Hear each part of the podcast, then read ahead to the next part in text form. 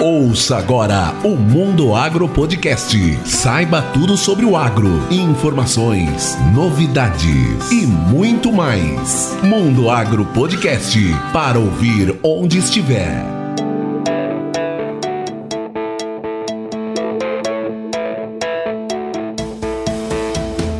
Está no ar mais um episódio do Mundo Agro Podcast, o seu podcast semanal sobre o agro para ouvir onde estiver. Esse episódio do Mundo Agro Podcast é um oferecimento da Momesso. Momesso, excelência no tratamento de sementes do on-farm ao industrial.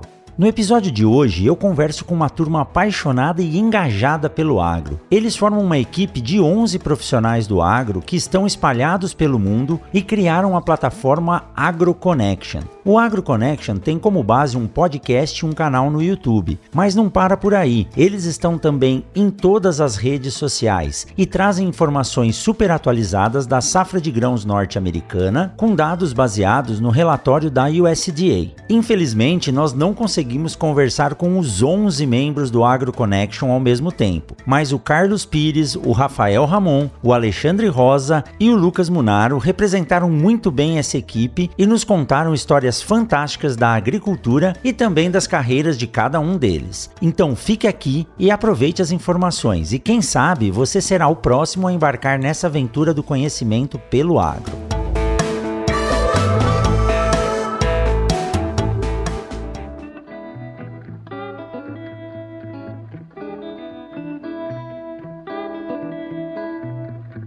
Olha só, pessoal, hoje eu tô com uma turma aqui, uma turma de podcasters, youtubers, a galera ligada no agro, no Brasil e no mundo, e vieram aqui hoje se apresentar, bater um papo, e eu sou fã dessa turma. Tô falando hoje com a equipe do Agro Connection. Lucas, Alexandre, Rafael e Carlos Pires. E tem mais gente por aí que não está conosco hoje, mas vocês vão explicar, né? Tudo bem, pessoal? Sejam bem-vindos ao Mundo Agro Podcast. Boa noite, professor. É um prazer estar participando aí do Mundo Agro Podcast. Minha primeira participação no podcast, por mais que tenha participado em Agro Connection na parte dos vídeos, mas um podcast minha primeira participação. Fico lisonjeado de ser num podcast tão, tão bom, importante.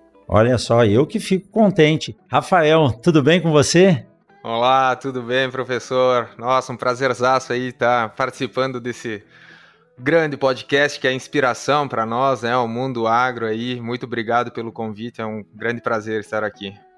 Legal, vamos bater esse papo hoje e conhecer um pouquinho de vocês. Alexandre, tudo jóia? Tudo bem, professor Rogério? Um prazerzaço estar aqui contigo, conversando, trocando ideias, experiências com essas feras do agro aqui que estão junto comigo. Uma honra participar do Mundo Agro Podcast grande Carlos Pires, o zagueiro do time do Kansas. Já tá jogando futebol americano não? Ainda não, mas olha, eu vou te falar que, que eu tô olhando os jogos aqui, eu vou virar o kicker dos caras, porque olha, eu acho que eu chuto melhor que uns quantos deles, aí sem muito Melhor esforço. do que eles, né?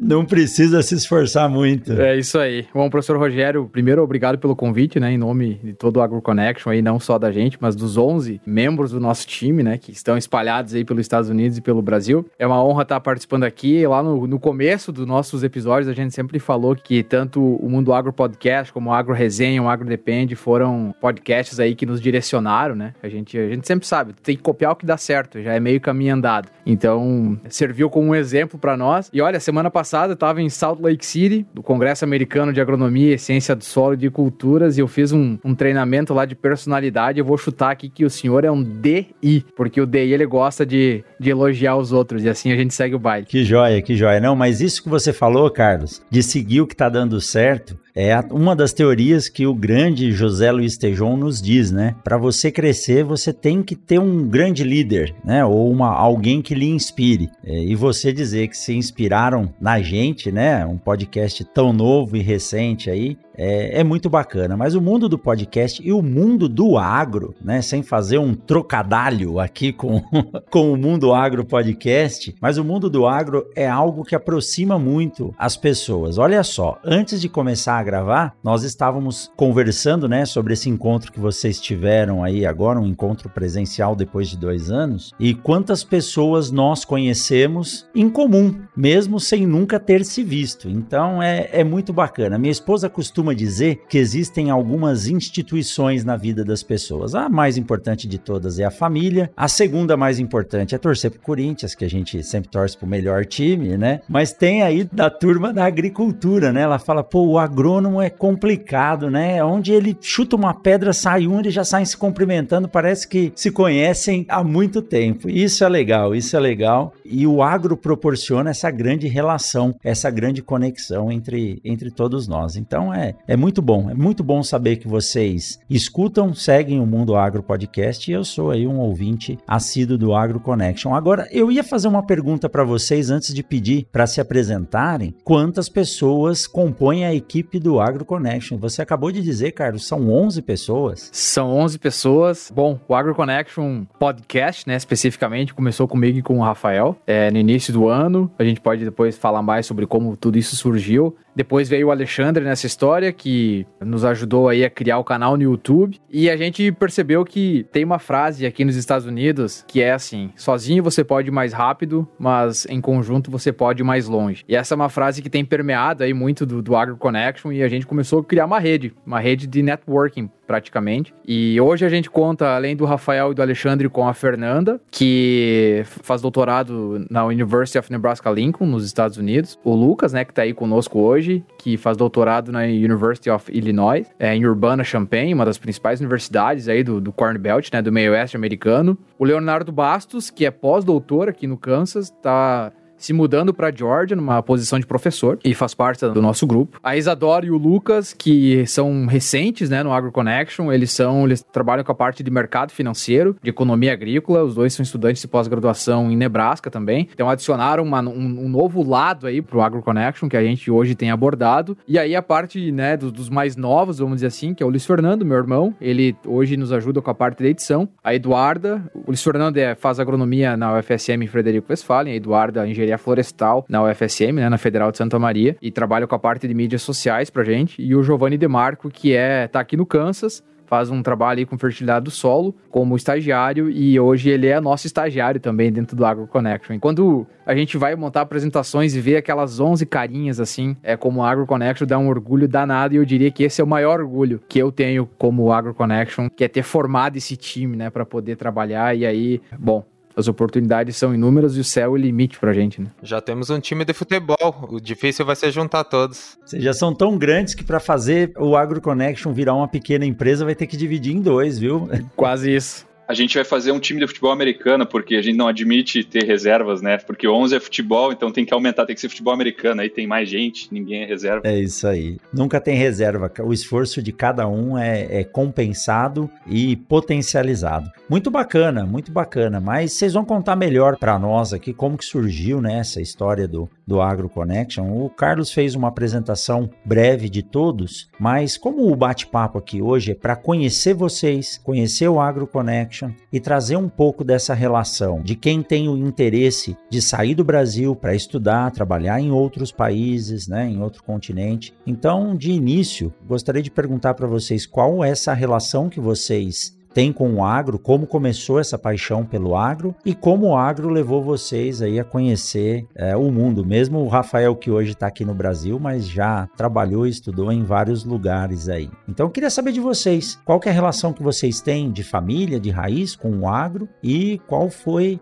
a inspiração que vocês tiveram para alçar voos mais longe aí e estar tá hoje nos Estados Unidos, na Europa, trabalhando e comunicando o agronegócio. Bom, eu posso dizer que a minha paixão pelo agro começou quando era desde criança. Embora meus pais não sejam produtores rurais, meus avós e meus tios são pequenos produtores rurais na cidade de Santa Isabel do Oeste, no sudoeste do Paraná onde eu, eu nasci e cresci. No decorrer desse período, eu descobri o tal do colégio agrícola. Falei, ah, eu quero ver o que, que é isso aí. Vamos lá estudar melhor plantas, animais. E essa paixão só foi crescendo. No colégio agrícola, eu descobri o curso de agronomia. Logo que comecei a agronomia, por influência de alguns professores do colégio agrícola que falaram que só ir nas aulas e não era o suficiente, era sempre bom participar em grupos de pesquisa e outras atividades. Eu ingressei já no primeiro mês no grupo de pesquisa, no professor Giovanni Benin, que trabalhava com melhoramento de trigo, e também no grupo PET, Programa de Educação Tutorial, que trabalha com ensino, pesquisa e extensão. E aí minha paixão só foi crescendo, principalmente com, em relação à pesquisa. Eu sempre gostei de extensão, de todas as áreas, mas a pesquisa me chamava muita atenção, especialmente o melhoramento genético. E depois de graduado, eu terminei a graduação, 2000 e, início de 2014. Trabalhei um tempo como melhorista e também na extensão. Trabalhei quase três anos como engenheiro agrônomo na Coamo, uma cooperativa, e atendendo produtores em diferentes cidades, diferentes culturas. Uma experiência muito boa. Mas eu sempre tinha aquele anseio, não, eu quero fazer o mestrado, quero fazer o doutorado.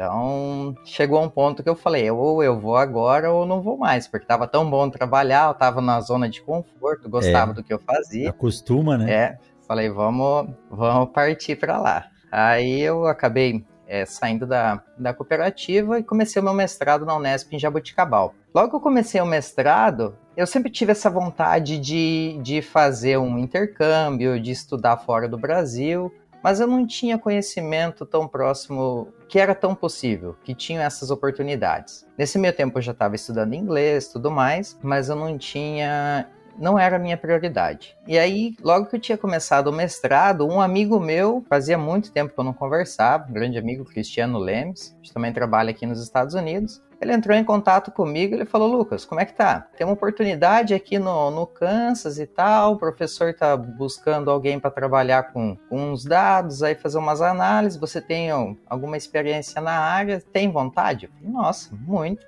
É o que eu mais quero. E aí acabou dando certo. Logo que eu comecei meu mestrado, eu acabei conseguindo conciliar, fiz um, espécie de mestrado sanduíche, que não existe, né, Carlos? O Carlos também teve essa, essa experiência. Como bom brasileiro, nós somos inventores também. Né? É, exato. E aí eu fui para o Kansas trabalhar com o, o professor Rômulo Lolato. Foi uma experiência incrível, embora não era exatamente na minha área, meu mestrado era em genética e melhoramento de plantas. Eu trabalhei um pouco mais na parte de análise de dados, interação genótipo-ambiente, mas foi uma experiência incrível e abriu muitas oportunidades. É, eu digo que foi um divisor de águas muito, muito grande essa experiência. E logo eu ingressei no doutorado aqui em Illinois, ingressei no início deste ano e Agora estamos trabalhando aí com melhoramento de trigo, de volta às raízes lá de Pato Branco. Eu vou te dizer, viu? Melhorista é, é assim, é uma raça diferenciada dentro da agricultura e da agronomia, né? Porque, é, Lucas, você tem que estar tá pensando 10 anos à frente do que está acontecendo hoje. É uma área que sempre me atraiu. Eu tive sempre bons contatos com os professores, tanto na graduação quanto na pós-graduação. Principalmente, professores trabalhavam com melhoramento de hortaliças e você tem que estar tá sempre pensando à frente. Então, então, os problemas de hoje não são mais os problemas do melhorista, são os problemas daqui 10 anos. E para lançar um novo material, seja de uma flor, fruta, pior ainda, ou hortaliça, são 10 anos no mínimo de trabalho árduo de seleção, mesmo com as ferramentas de biotecnologia. Nós temos um ex-aluno aqui da UFMT de Sinop que terminou há pouco o doutorado em Illinois, o Rodrigo Trevisan, não sei se vocês já ouviram falar ou chegaram a conhecer ele. Conheço, um grande amigo meu. Conhece o Rodrigo? Sim, ele estava aqui na minha casa. Ah, ontem. é? Ele passa meio corrido nos lugares, né? Ele estava no Brasil há duas semanas, aí eu entrei em contato com ele falei, viu, onde você está? Não, já voltei para o Panamá, professor. Agora estava em Illinois. Ele não para, né? Então é, é, uma, é uma grande escola realmente. Aí mais uma vez isso prova aquilo que a gente falou lá no começo, né? É, o mundo parece grande, mas ele é bem pequenininho. Todo mundo se conhece, então não pode fazer nada de errado, viu? Tá todo mundo olhando, tá todo mundo olhando. Exato. Que legal, Lucas. Que joia. Então no futuro aí nós vamos bater um papo a mais sobre essa história do seu trabalho com melhoramento aí, aí em Illinois. E você, Rafael, nos conte a sua história de como que é a sua relação com a agricultura, o agronegócio, e o que te levou para a Europa. Você foi para a França, para a Espanha, Isso. né? Conte pra gente um pouquinho dessa, dessa sua trajetória. É engraçado, né? Cada um tem a sua história, mas, mas nós no agro a gente tem muita semelhança, né, na nossa, na nossa carreira. Um pouco diferente Exato. do Lucas, né? Eu uh, sou filho de pequenos agricultores, uh, lá do município de Vista Alegre do Prata, uma cidadezinha de 1.500 habitantes na Serra Gaúcha. E. Tá no Google já? Uh, tá no Google, dá, no, dá, dá, pra, dá pra buscar já. Se o Google não souber, daí é difícil, né? mas, bom, na minha família, né? Ninguém. Sou o primeiro a estudar, mas é, sempre gostei muito da agricultura, principalmente. O que eu, para falar a verdade, quando eu era criança, eu gostava era de estar em cima do trator, né? Ligava o trator na garagem, podia ser às 5 da manhã, eu saltava da cama para ir junto com o pai para a lavoura. Essa vontade, né, de estar junto na, nas atividades. Mas com 13 anos, eu também saí para estudar, fazer colégio agrícola, junto com o ensino médio, no Colégio Agrícola de Veranópolis. Logo depois, quando terminei o colégio, acabei voltando para casa, não sabia muito bem o que ia fazer, mas meu pai, né, isso eu devo a eles por mais que ninguém na família tenha estudado, eles sempre incentivaram muito que eu seguisse nos estudos, fazer ensino superior, fazer uma agronomia, uma veterinária. E daí, com, nós tinha alguns parentes, né, no, na cidade de Santa Maria, e ele disse: "Ah, vou ligar lá para para ver se, se quem sabe você vai para lá fazer um cursinho para vestibular, para depois fazer o vestibular para agronomia ou veterinário. E isso era na quarta-feira. Na sexta-feira, esse nosso primo já disse: Ó,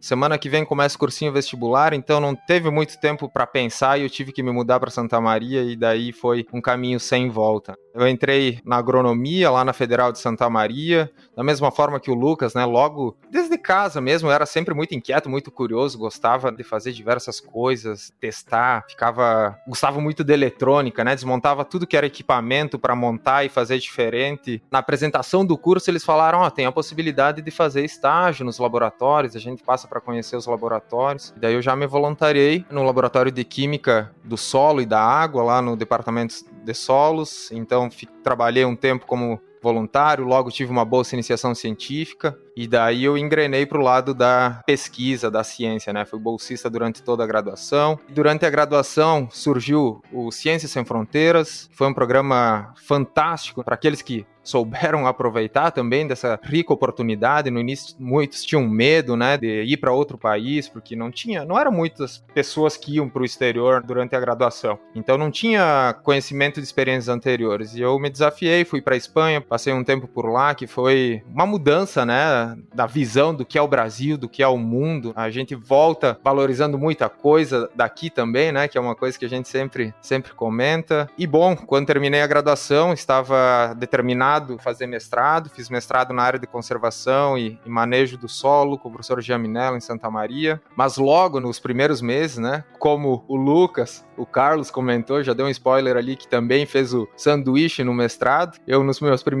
três meses também tive a oportunidade de fazer um, passar um tempo como estudante visitante na Cal Leuven, na Bélgica, então, né, deu mais uma expandida nos horizontes. Eu vi o quanto a gente tem para aprender de outras culturas, da agricultura, da ciência em outras universidades, outros países. E isso foi sempre alimentando essa motivação pela pesquisa, pela ciência, que acabei indo para o doutorado também. No doutorado, quando eu comecei, eu tinha bem definido para mim que eu precisava ter uma experiência no exterior novamente, queria passar mais tempo dessa vez. E junto com, com os meus orientadores, a gente tinha um grupo de pesquisa, uma, uma cooperação com pesquisadores lá na França, e surgiu essa oportunidade de eu fazer o doutorado em cotutela, que é dupla diplomação na Universidade de Paris-Saclay, na França. E eu acabei pulando, mas mudei para URGS, vim fazer doutorado na URGS por questões familiares também. E a minha, a minha área de pesquisa, né, falando também um, um pouco disso, eu sempre trabalhei na área de solos, no mestrado na área de hidrossedimentologia, o que, que é isso, né? A gente estuda como é o fluxo quando o solo deixa de ser solo e passa a ser um sedimento, né? Ele sai da lavoura e vai para o rio e ele passa de ser algo tão precioso para nós para ser algo prejudicial, contaminante, né? Quando em excesso, quando associado a contaminantes, né? Oriundos dos produtos utilizados na agricultura, enfim.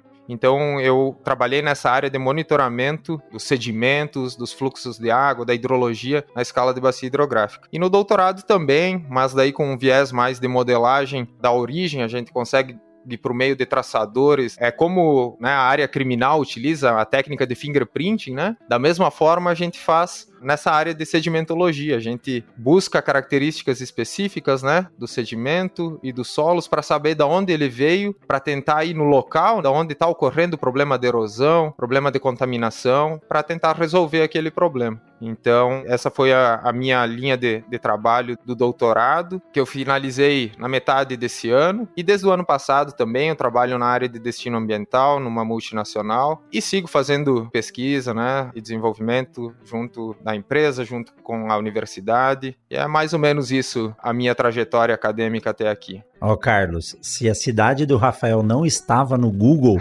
agora ele colocou ela no mundo, né? Sem Porque dúvida. Com essa história, sair de uma cidade de 1.500 habitantes, né? Para estudar sedimentologia ah. na Espanha, na Bélgica, na França, né? E hoje está aí numa multinacional. Qual que é a empresa que você trabalha, Rafael? Eu trabalho na BASF, né? Sou responsável pela área de destino ambiental para América Latina então eu faço análise de risco de pesticidas, dando suporte ao registro de novos produtos e também trabalho no time global aí fazendo pesquisa, né, trabalhos de, de modelagem para todo o mundo em geral.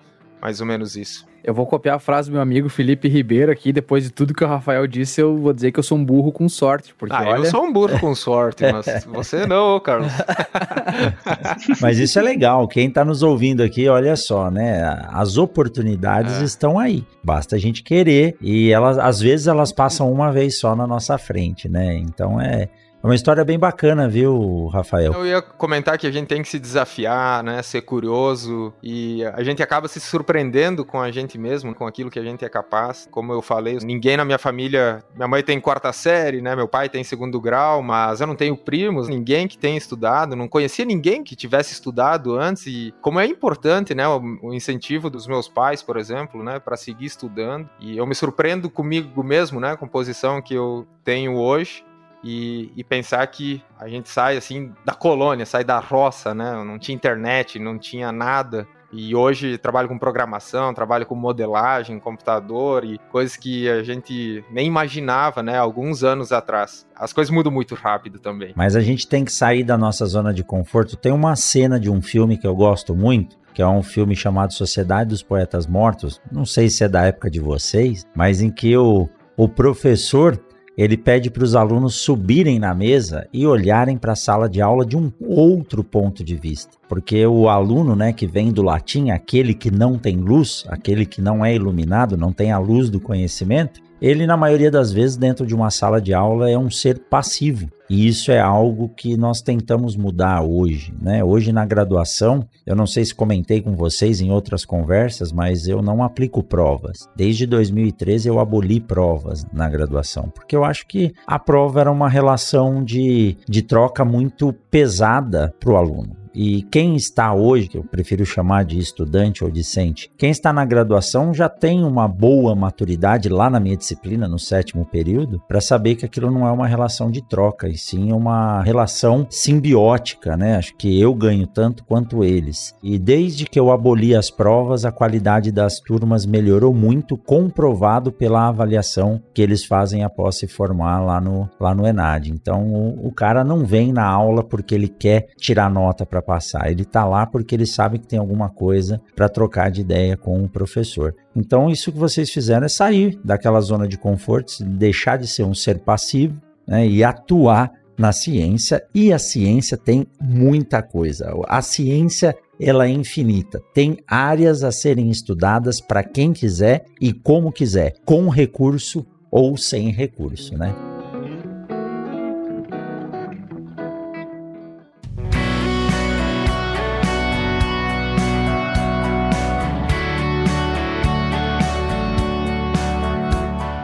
Vamos aproveitar esse intervalo para te dar um recado. Eu, professor Rogério Coimbra, a convite da Chevrolet, estou apresentando também o S10Cast, o podcast da S10 que é feito para quem faz. Quem me conhece sabe que eu sou um apaixonado pelo agro e adoro viver esse dia a dia. Isso é, na verdade, um estilo de vida. Mas tem outra coisa que eu também não abro mão, que é o pé na estrada, com um bom lazer recheado de aventura. E tudo isso tem a ver com a novidade que eu vou te contar agora. A Chevrolet acaba de lançar a S10 Z71 uma picape que mantém a tradição, mas que agora tem também aquela pegada aventureira. Ela vem com um Santo Antônio de série, uma grade frontal exclusiva, alargador de rodas e bancos em couro. Ela também é preparada para quem gosta mesmo do lazer e da aventura, sem abrir mão do conforto, segurança, com um estilo único que só a S10 E71 tem. Você sabe que chegar aonde quer não é uma questão de sorte, mas sim de ter o equipamento certo. E para isso, a S10 E71 oferece infinitos destinos, unindo a lida do campo com o lazer para toda a família. Para conhecer mais esse novo lançamento da Chevrolet, acesse www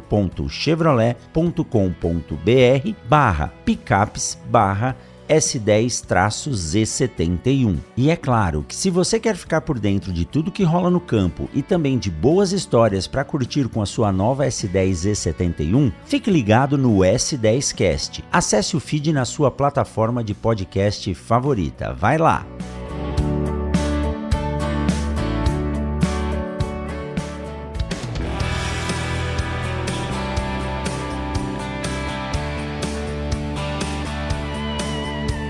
Bom, depois dessa apresentação do Rafael aí, mas eu tenho que chamar, né? O Alexandre e o Carlos. Alexandre, conta um pouco da sua história para nós também. Perfeito, professor Rogério. Então, vamos contar um pouquinho. Minha história, ela tem uma semelhança com a do Rafael, por vir de, de família que está envolvida no agro, né? Meus, meus pais têm uma empresa em Uruguaiana, no Rio Grande do Sul, onde a gente trabalha com a cultura do arroz irrigado que é uma cultura muito diferente de qualquer outra, porque a gente tem um, um, ambiente alagado ali, né? Então, a fertilidade do solo é diferente, o manejo de plantas daninhas é diferente, a rotação de culturas é um desafio muito forte dentro da lavoura de arroz, tanto que lá na minha região, o mais comum é fazer uma rotação com pastagens, com a bovinocultura de corte. Então, tá aí um desafio, né, para nós cientistas que um dia voltando ao Brasil, é, eu sei que tá, a soja está ganhando espaço, mas da gente conseguir diversificar esse sistema em, em terras baixas. Bom, e, e aí o mais engraçado né, dessa história é que eu não tinha certeza desde pequeno que eu queria seguir essa carreira. Né? Eu estava mais interessado em jogar bola, jogar vôlei, jogar tênis, jogar qualquer jogo aí de esporte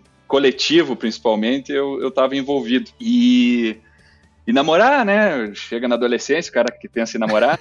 E... As coisas boas da vida, né? Pois é. E quando eu vi, tava com 17 anos, tava na hora de escolher a profissão.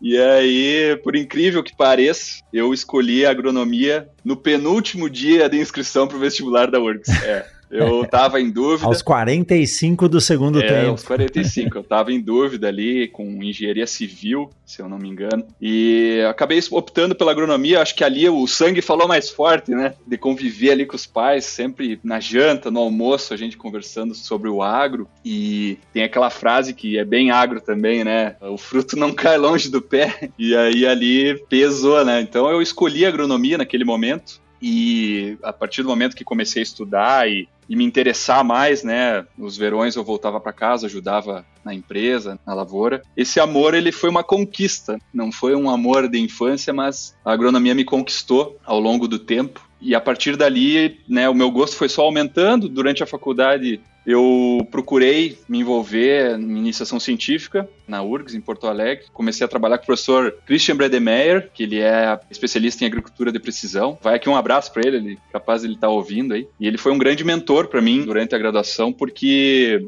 desde o segundo ou terceiro semestre até o final, eu fiz pesquisa com ele, né, ajudei o grupo, e, e aquilo me trouxe uma segunda paixão, né, a agronomia estava virando uma paixão, mas entrou essa parte da ciência, né, da pesquisa, da gente fazer testes, de, essa curiosidade de, de, de entender é, um pouco mais sobre os manejos. E ali, convivendo com o grupo do professor Christian, por consequência, acabei convivendo com mestrandos e doutorandos, e pude tirar a temperatura de como que é a pós-graduação né? Então, a partir do meu último ano, eu já tinha decidido, não, eu, eu vou fazer pós-graduação, eu quero me especializar e aquilo soava também como um desafio para mim, assim, porque eu poderia voltar para casa depois de formado, ajudar minha, minha família, mas eu ao mesmo tempo eu queria um desafio, uma coisa diferente, queria continuar estudando e ali eu vi a oportunidade, não, eu vou, vou fazer pós-graduação. Só que aí vem as surpresas da vida, né? Algumas, nesse caso foi muito boa, que juntamente com um amigo, a gente foi atrás de uma oportunidade de estudar no exterior, de fazer um estágio. Na minha época da faculdade, ali, 2006, 2011, ir para fora do país, pelo menos na URGS, era mais difícil, né? Pelo menos dentro da, da comunidade de agronomia, era mais difícil conseguir uma oportunidade, não tinha o Ciência Sem Fronteiras na época. Então a gente teve que fazer os nossos meios, e os nossos meios eram através de networking. Então, o Carlos falou antes, né? O burro com sorte, mas na verdade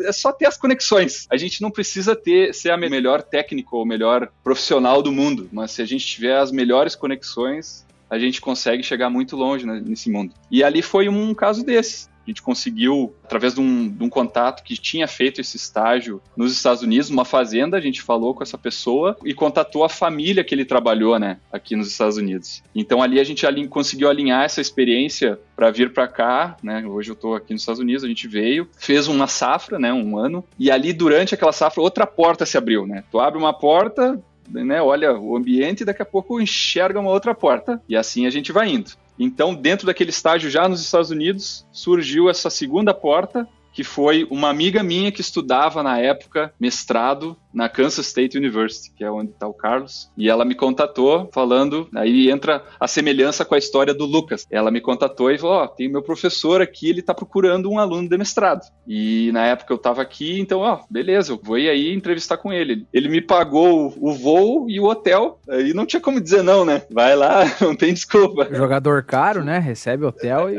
ah, é, o passe, o passe começou a se valorizar ali naquele momento, né?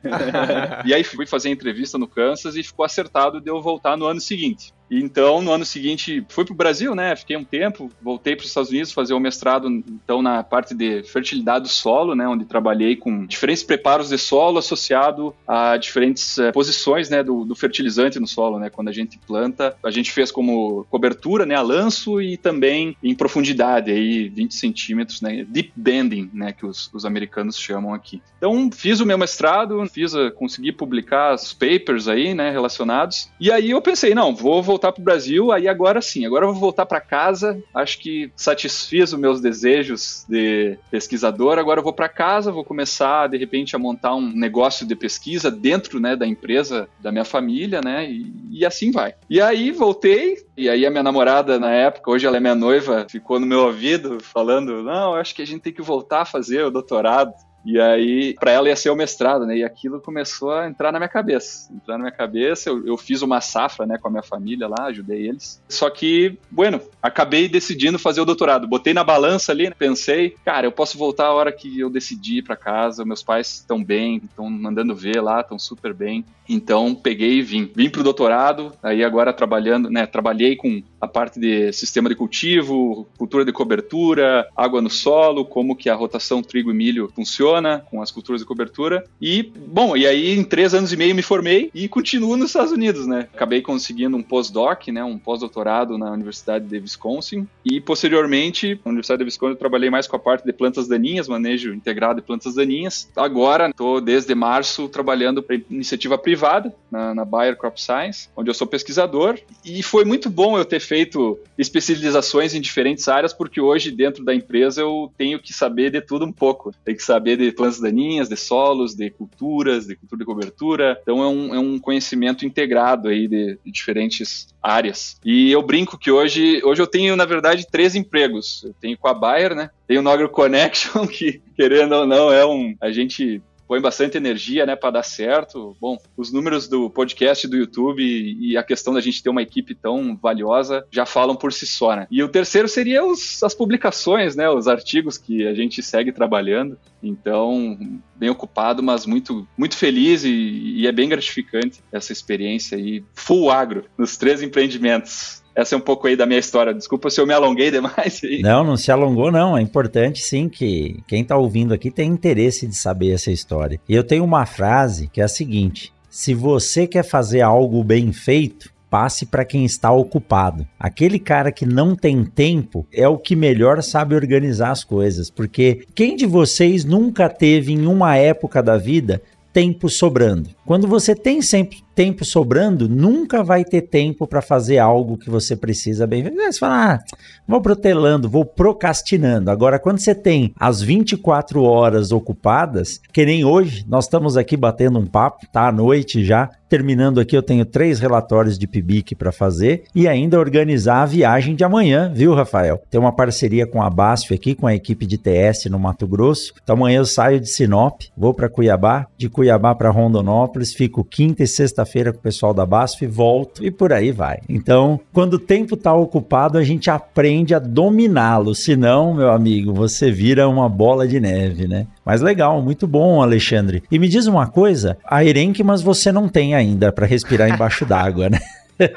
Não, que nem o arroz. Não. Mas. Senão Mas se olha, afoga, se né? Se tivesse, nós, nós usávamos, Se tivesse, é... nós usávamos.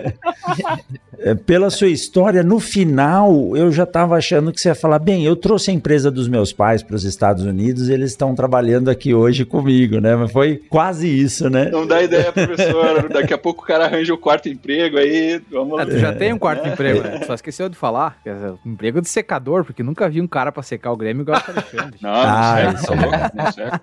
Eu não assisto futebol, tô fora. É mentiroso o cara ainda. E você, Carlão? Diz aí como é que é. Vai dizer que a, a ideia de botar essa equipe aí de 11 feras para trabalhar foi sua e do Rafael, então, né? Eles não te xingam todos os dias, não? Olha, a ideia de quem foi eu não sei. Eu sei que tá funcionando muito bem e a gente tem dado certo aí, né? Cada um com sua personalidade, cada um com o seu jeito de trabalhar. E a gente é muito feliz porque a gente sabe, às vezes não adianta você ter só os melhores no time, mas as coisas precisam conversar, a engrenagem precisa rodar. Exato. E a gente foi muito feliz de das nossas personalidades se encaixarem, do nosso jeito de trabalhar se encaixar, nossas ideias se encaixar. A gente sempre tenta ser o mais flexível possível, né? Dentro do Agro Connection, pra gente poder atender todo mundo que a gente quer atender, pra gente captar a ideia de todo mundo, pôr em prática a ideia de todo mundo. Então, o Agro Connection é um livro aberto em constante transformação. Isso, isso é o que a gente faz. Mas, viu, Carlos, antes de você começar a falar da sua história, eu quero que vocês comecem a pensar agora para responder lá no final do bate-papo o quanto que vocês estão influenciando hoje a vida das pessoas que acompanham vocês, tá? Não respondam agora, deixa aí quem está ouvindo esperar para que lá no final vocês façam um apontamento, né? Dê uma é, reflitam um pouco sobre isso, o quanto que o, o, podcast, o canal do YouTube e o site que vocês têm está auxiliando e ajudando as pessoas. Então, eu acredito que vocês não fazem ideia disso. Mas vamos lá, vamos ouvir a sua história, Carlão. Vamos lá, vamos continuando. E essa história de, de pedir para quem está mais ocupado fazer as coisas, eu escutei isso de uma pessoa, de um colega do Sri Lanka. Eu acho que foi dois, três anos atrás. Eu estava aqui no Kansas e eu estava, enfim, cheio de coisas para fazer. Meu orientador pedia cada vez mais coisas para fazer, porque os orientadores eles vão te testando, né? Eles te pedem, se tu faz, eles pedem de novo, se tu faz, eles pedem de novo e assim vai indo. E eu, um dia eu falei para ele, nossa, ele não para de pedir coisa. E aí esse meu colega falou, ele pede para ti porque ele sabe que pra coisa funcionar ele tem que pedir pra pessoa mais ocupada, porque ele tem certeza que essa pessoa tá ocupada porque tá fazendo as coisas acontecerem. Então foi nesse dia aí que eu conheci essa frase e é uma das maiores verdades, né? Porque é difícil dizer não e quanto mais você diz sim, mais você gosta de dizer sim, e mais você gosta e mais você faz e mais você cria. E esse é o Carlos, resumindo. Esse é o Carlos, eu, eu sou uma pessoa que, enfim, eu coloco as minhas, minhas regras lá no céu, né? O meu, minha barra vai lá para cima para tentar sempre fazer coisas diferentes. E muito, muito parecido com todo mundo, não igual, mas eu, eu também eu comecei por influência da família mesmo não morando no interior, mesmo meus pais morando na cidade já. Todos os meus primos, praticamente, eles eram engenheiros agrônomos ou técnicos agrícolas. E, e quando eu, eu era pequeno, acabava as aulas, quando morava na cidade, eu já ia lá pro meu avô, passava lá praticamente de dezembro a março, então bem, fazia de tudo. Eu pilotava o cano lá da ensiladeira, esse era meu trabalho de verão praticamente, onde eu ganhava 20, 30 reais é, na época por dia que eu trabalhava, e era um, era um prazer para mim fazer isso. Hoje eu vejo o quão perigoso era ficar em cima do cartão ali, né? Sem muita proteção. Mas na época era minha diversão, porque eu era super novo na época, eu tô falando, nem quando eu tava em quinta, sexta, sétima série. E tá lá ajudando, não só o meu avô e meu tio, mas os produtores que moravam ali perto, que precisavam de ajuda, me dava uma sensação de que eu tava trabalhando, de que eu tava ajudando alguém, enfim. Nunca esqueço, com meus primeiros 20 reais, eu comprei uma maletinha de pesca e coloquei uns anzóis e umas chumbadas dentro, com umas boias para pescar. Isso foi a primeira coisa que eu fiz. E assim começou a paixão. Obviamente, foi natural para mim terminar o ensino fundamental e ir para uma escola agrícola. Estudei em Palmeira das Missões, na Grande Palmeira. É muito conhecida, né, nacionalmente, em termos de agricultura. Esse meio tempo eu também jogava futebol e, estava sempre naquela, vai jogar futebol, vai estudar, vai jogar futebol, vai estudar. Tive testes aí em, em times, primeira divisão do Brasil. E, e aí eu tava na escola agrícola ao mesmo tempo que eu tava jogando. Eu joguei sete campeonato gaúcho de base. Em 2014, quando eu era sub-13, a gente ficou em quarto lugar. Ficou atrás de Inter, Grêmio e Gaúcho Passo Fundo, é, na época. E eu tava sempre naquela, vai jogar, não vai jogar, vai jogar, não vai jogar. Uma vantagem que eu tinha em relação aos outros jogadores não era nem qualidade técnica, mas eu não sei se talvez por vir de uma família com uma estrutura forte, eu tinha a cabeça muito no lugar. Que a gente vê que falta muito para jogadores hoje em dia.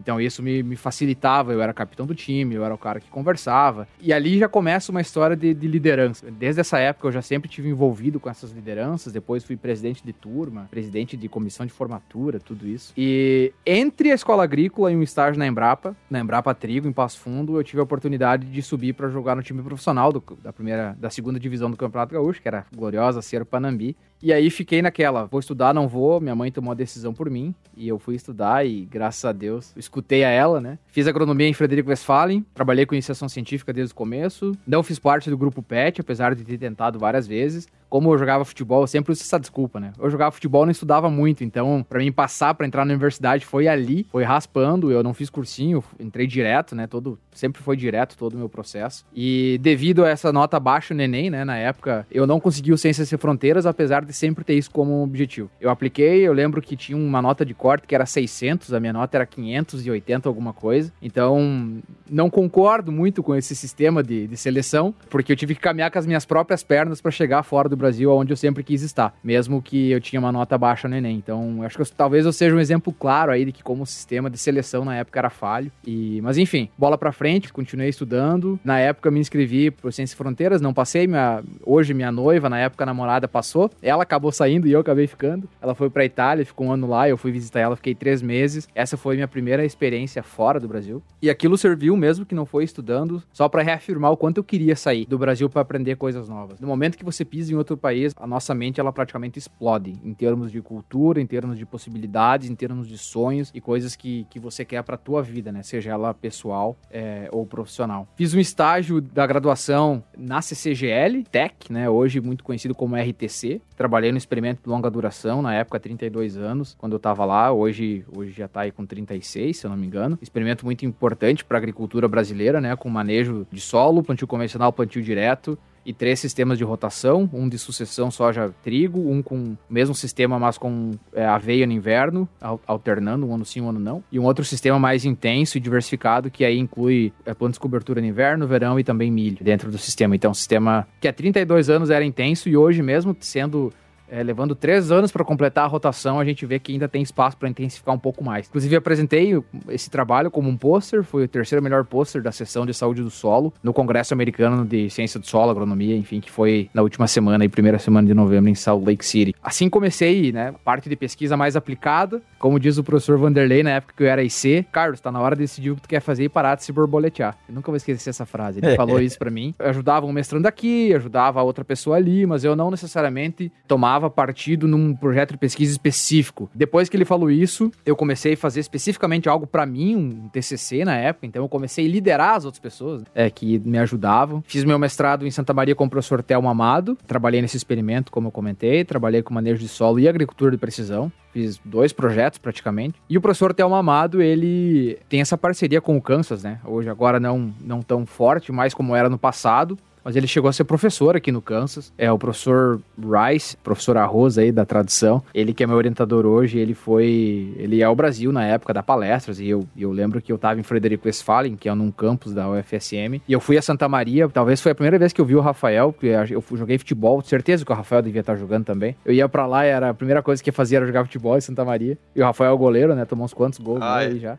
E também defendeu uns quantos pro meu time, né, Rafael? E assim começou essa parte mais de conexão, de fazer fazer networking. Né? Então, quando eu movi, fui para Santa Maria, mandei um e-mail pro professor Rice pedindo para vir para cá. Ele prontamente aceitou. Não existia mestrado sanduíche. A gente inventou isso, não só eu, sei de muitos hoje que inventam. Converti a minha bolsa de R$ 1.500 para dólares. Na época dava, eu acho que uns 400 dólares. Conversei com meu pai na época e, falei que 400 dólares não era suficiente. Ele então completava cada mês aí que eu precisava com mais 200 dólares. E aí eu tenho só agradecer porque com certeza esse dinheiro fez falta para ele, não é um dinheiro que ele tinha sobrando, mas foi um dinheiro para me apoiar. E ele acreditou muito porque eu tenho mais dois irmãos que fazem agronomia e talvez ele, ele entendeu que seria uma grande oportunidade não só para mim, mas para o futuro da nossa família, né? Para os meus irmãos também. Então eu vivia aqui nos Estados Unidos com 600 dólares, às vezes 610, 620, dependendo de como variava. No Kansas, isso é mais do que o suficiente. 300 de aluguel, 100 entre luz, internet e, e, era isso, não pagava água. Então sobrava aí mais 200 praticamente e eu gastava, para se dizer, 50 por semana em comida. Quem quer, vai. Quem quer, vai atrás, né? Acho que quem quer consegue, é mais ou menos por aí. Fiz funcionar e agora não consigo viver com mil. Tá difícil. Então. a barra segue subindo. É, a barra né? vai subindo. Barra Essa barra subindo. tá subindo régua, cada dia mais, né? A gente tem que aprender a, a viver com menos cada vez mais, né? Mas nesse mundo hoje tão enfim, tão tecnológico, globalizado, a gente acaba sempre, sempre gastando. Preciso aprender com o Alexandre como poupar mais dinheiro. 50%, tem que guardar 50%. E eu vim para cá, acabei vindo, trouxe solo do Brasil, fazer análise microbiológica aqui. O professor Rice ele é, trabalha com ecologia microbiana, fiz análise de fungo, bactéria, actinomicetos, micorrizos, que também são fungos, obviamente, e muito enzimas, enfim, tanta coisa. Acabei publicando artigo que eu vim para cá é, fazer as análises e escrever. E aí tem uma coisa muito interessante que nós brasileiros temos como vantagem. O meu orientador na época, ele tinha acabado de aprovar um projeto para trabalhar com produtores rurais, com agronomia aplicada, além da parte de ciência do solo. O bom que os americanos, 99,9% não entendem português, né? Tem até aquela brincadeira que quem fala dois idiomas é bilíngue, quem fala três é trilíngue, quem fala mais de quatro é poliglota, quem fala uma é americano, né? Que eles só falam inglês. E o americano, ele não, ele não tem um background tão forte como nós brasileiros em agricultura. Esse é um sentimento que eu tive aqui e o convite para participar desse projeto como doutorando veio do professor Rice e justamente porque eu tinha esse background que ele buscava para trabalhar com produtores. Então ali ele juntou a fome com a vontade de comer. Era eu querendo fazer a diferença e, ficar nos Estados Unidos com um doutorado e ele precisando de alguém para conduzir experimentos. E assim começou meu doutorado aqui na Kansas State University. Eu fiquei um tempo aprendendo inglês aqui antes. Então o Rice acreditou muito em mim porque eu não falava inglês suficiente para um doutorado. Ele ficou um ano me pagando para estar tá aqui, ajudando ele em outras coisas, aprendendo inglês. Fiz o TOEFL, passei, que é um terrorismo, né? Todo mundo que fez o TOEFL aí sabe como funciona. É muito, muito difícil, uma prova muito difícil. E comecei esse trabalho e as coisas foram andando. Eu comecei a gostar, né? Fazer muito do que a gente via no Brasil, fazer aquelas trincheiras para dia de campo, colocar aquelas bolinhas dos nutrientes, mostrar a raiz. Eu fiz o que o bom brasileiro faz hoje no Brasil e aqui nos Estados Unidos não é tão comum. E eles cada vez ficavam mais impressionados, mais impressionados. E comecei a trabalhar mais e mais com produtores. Hoje trabalho com quatro. Amanhã, inclusive às sete da manhã, eu saio para visitar um que fica duas horas daqui, implantar um novo experimento lá. Todas as pesquisas on farm, como, como a gente fala. Fui convidado para ser coordenador coordenador de campo, coordenador técnico de um outro projeto de 10 milhões de dólares que meu orientador aprovou. Então, além do meu projeto de doutorado, eu sou coordenador desse outro projeto e também sou coordenador do laboratório e coordenador de campo do time dele. Então é aquela coisa, né? Se tu vai fazendo, ele vai te dando mais, vai fazendo, ele vai te dando mais. Mas que ajudou muito para mim. Hoje eu sou uma pessoa completamente diferente do que eu era no Brasil e muito por influência de networking. Eu tenho pessoas aí que eu sigo como exemplo, eu morei com muitas delas, outros eu conheci no meio do caminho e eu sempre tento pegar um pouquinho de de bom de cada um, assim. E nessa parte de networking, o Alexandre foi talvez o meu maior exemplo. Ele já estava nos Estados Unidos, sempre um nível acima, né? Ele é mais velho do que eu, defendeu o doutorado antes do que eu def vou defender. Então eu ia meio vendo o que, que o Alexandre tá fazendo, é legal. Então a gente foi mais ou menos indo assim. Na última semana, como eu falei, teve o congresso, eu era o chair, né? A gente fala, como é que fala isso, Alexandre? Me ajuda aí, talvez o organizador principal, não é presidente, é, mas... o moderador, né? Moderador. É, talvez, talvez isso, de uma sessão de networking de estudantes com membros da indústria, da academia, do governo e de ONGs, e a gente teve mais de 160 pessoas nessa sessão lá em Salt Lake City, em Utah, que, que talvez foi, a, depois de tanto tempo, foi quando vi bastante gente, né? E, e naquele dia, um brasileiro que tá em Minnesota me encontrou e pediu se eu era o Carlos do AgroConnection. E imagina a felicidade, né? A gente mostrou para as pessoas que recrutam estudantes de empresas, e foi uma pessoa da Bayer, por exemplo, esse, assim, é o, o, quanto o americano fica encantado com o trabalho que a gente faz como estudante, né? A gente é estudante, isso é importante lembrar. O Alexandre e o Rafael terminaram, mas eles têm ainda aquele pé na pesquisa, mas a gente é estudante, então a gente faz um trabalho extra, isso não é a nossa principal profissão. A gente faz um trabalho extra para conectar, para levar informação de extensão, de educação. É legal ver como os americanos eles, eles ficam, de certa forma, até espantados como que a gente faz isso enquanto estudantes. E, e só A gente tem só agradecer, não só a Deus, mas é toda a nossa equipe por estar conseguindo fazer todo esse trabalho. E o AgroConnect foi uma consequência de tudo isso que eu falei: de fazer networking, de trabalhar com produtores rurais, de sentir a necessidade de comunicar melhor a ciência, de sentir a necessidade de conectar, chegar bem perto do produtor e também de ajudar o Brasil enquanto eu tô nos Estados Unidos. Então, isso também foi uma grande parte do, de toda a ideia, né, de fazer essas coisas. E esse é o Carlos, fazendo um pouco de tudo a cada momento e a gente vai seguindo, copiando os bons, usando eles como exemplo e seguindo em frente. É uma forma de retribuir, né, o ensino público e de qualidade gratuito que a gente recebeu, também dá um retorno de forma gratuita para a sociedade, né, levar a nossa experiência, as informações, o conhecimento, que com certeza motiva outras pessoas a buscar o mesmo, leva informação que por muitas vezes fica escondida, engavetada, né? Até mesmo nós, como às vezes como pesquisadores, como profissionais, né, a gente às vezes pode tender a entrar num, num trabalho, se dedicar de cabeça ao trabalho e sumir. A gente acaba sendo sumindo, né, da sociedade sem dar um retorno direto, né? Então acho que é, essa é uma das grandes motivações também, né? E uma admiração que a gente tem por vocês, no mundo agro, agro resenha, outros tantos meios de divulgação de conhecimento e informação de forma gratuita aí, que ajuda muita gente, com certeza. E uma coisa importante que liga todos nós, os 11 membros do Agro Connection, todos nós somos oriundos de universidades federais do Brasil. Essa talvez seja a única coisa. Eu gostaria que todos fossem gremistas, mas infelizmente não são. Então a única coisa que liga todos nós, assim, é justamente isso. Todos são oriundos de universidades federais do nosso país. Que bacana. Mas aí ser de outros times já também envolve a questão de pensar diferente. Com certeza. Né? Colorado aqui, corintiano. Ser um pouquinho mais inteligente, né, Alexandre? é, Viu só, o professor diz isso, Carlos. Olha só. É, não. não dá pra contrariar. O professor né? tá dito, tá dito. Né? Tá dito. Que bacana. Mas esse ponto que vocês citaram, né, Rafael, o Carlos, da participação da graduação, da formação na vida de vocês, é a minha próxima pergunta. Mas antes de fazer essa pergunta, nós vamos pro intervalo e voltando a gente fala sobre isso, tá bom?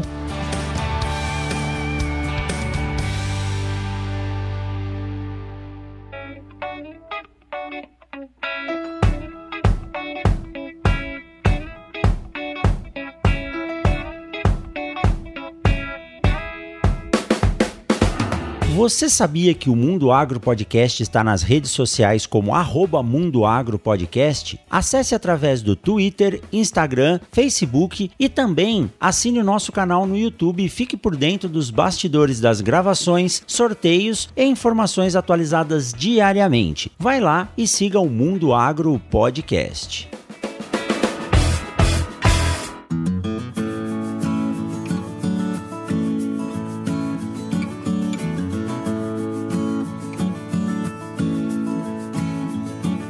Isso aí, pessoal. Voltando ao nosso bate-papo, então, como eu disse lá no finalzinho do primeiro bloco, essa relação, né, de vocês que estudaram no Brasil, fizeram graduação em universidades públicas com acesso gratuito ao ensino e depois foram estudar fora do país. O Carlos falou um pouquinho, o Rafael também, mas como que é no ponto de vista de vocês que estão trabalhando hoje fora do Brasil, como que é a formação, em primeiro lugar, a qualidade do profissional de ciências agrárias, seja agronomia, seja veterinária, engenharia florestal ou agrícola, formado no Brasil, quando comparado a um profissional formado 100% aí nos Estados Unidos, ou na Espanha, ou na França. Aqui muitas vezes dizem que nós carregamos muito na exigência quanto aos alunos. Isso faz bem ou não precisa puxar tanto assim essa essa corda, né? Arrochar o aluno para que ele saia mais casca grossa para trabalhar e tem essa visão que o Alexandre falou, né? De vários pontos de vista. Isso pode ajudar? Como que é a relação com quem se forma, por exemplo, nos Estados Unidos? Bom, essa essa pergunta é de um milhão de dólares praticamente, né? É sempre difícil saber o quanto você puxa ou quanto você larga, né?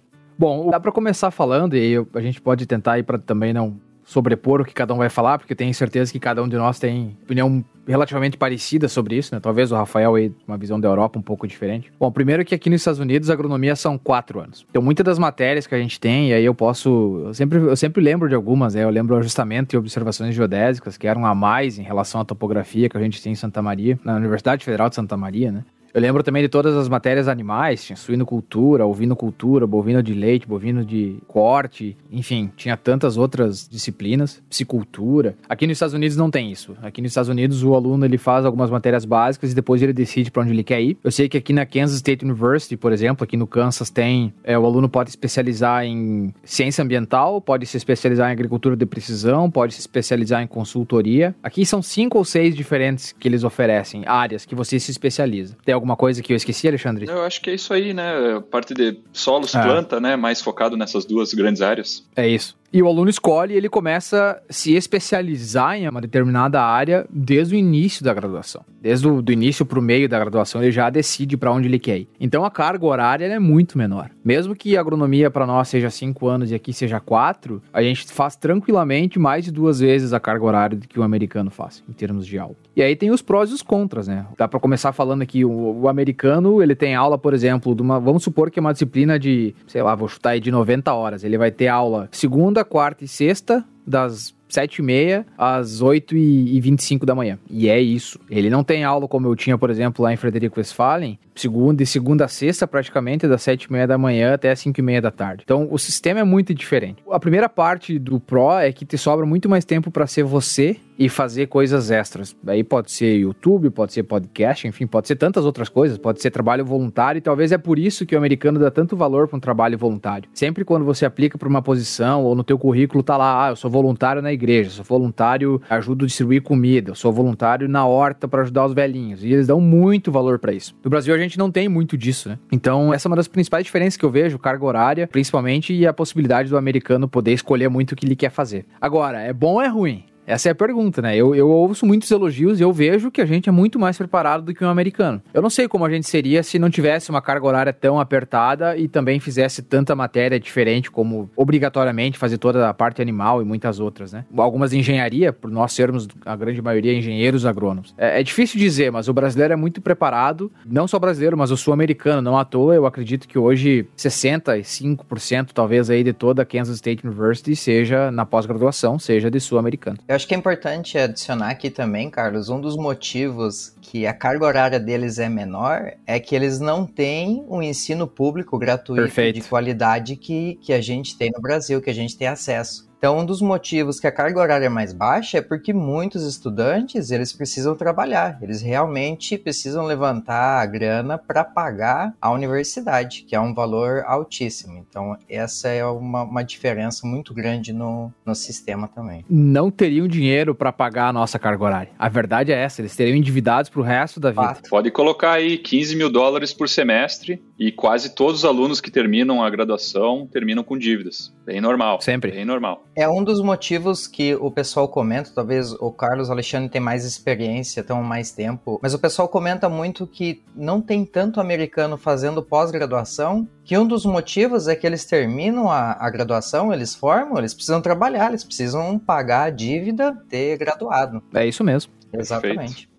E muitos gestores aí, eles não conseguem entender como é o ensino no Brasil de forma gratuita. Como eu disse a vocês, eu tive a oportunidade de estar em Minnesota, em, em Ames, em Ohio e também em Maine. E principalmente em Ohio, onde a, a parceria é maior, é mais forte, o diretor da universidade, ele não, não ele fala assim, olha, não posso receber os alunos de vocês aqui porque os nossos alunos pagam muito caro. Ou quem não paga caro são famílias famílias que são mantenedoras da universidade, que doam parte da fortuna que eles têm para manter a universidade. E aqui não. Aqui, na verdade, o custo é alto do aluno também. É, os cursos recebem os recursos em função do número de alunos que entra e do número de alunos que é aprovado, mas nós temos ainda essa oportunidade de dar a opção de todos estarem dentro da universidade. E o que é mais legal e o exemplo de vocês versa sobre isso, é que nós podemos ver alunos aos quais precisavam de um ou dois reais de, de auxílio no mês ou na semana para pedir para pôr gasolina na moto ou para fazer ou para comer no RU e depois que ele se forma a gente vê hoje